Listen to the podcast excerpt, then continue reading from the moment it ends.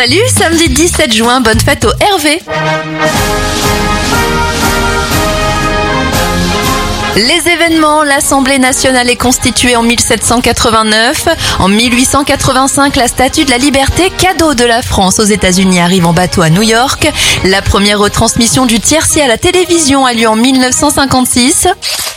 En 1970, Edwin Land dépose le brevet du Polaroid et en 1972, c'est le début du scandale du Watergate aux États-Unis. Des espions sont interceptés par la police dans le siège du Parti démocrate américain.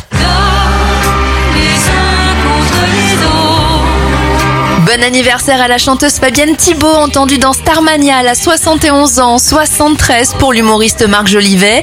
Le réalisateur Étienne Châtillaise a 71 ans, 64 ans pour Francis Ginibre des Chevaliers du Fiel, 43 pour Vénus Williams.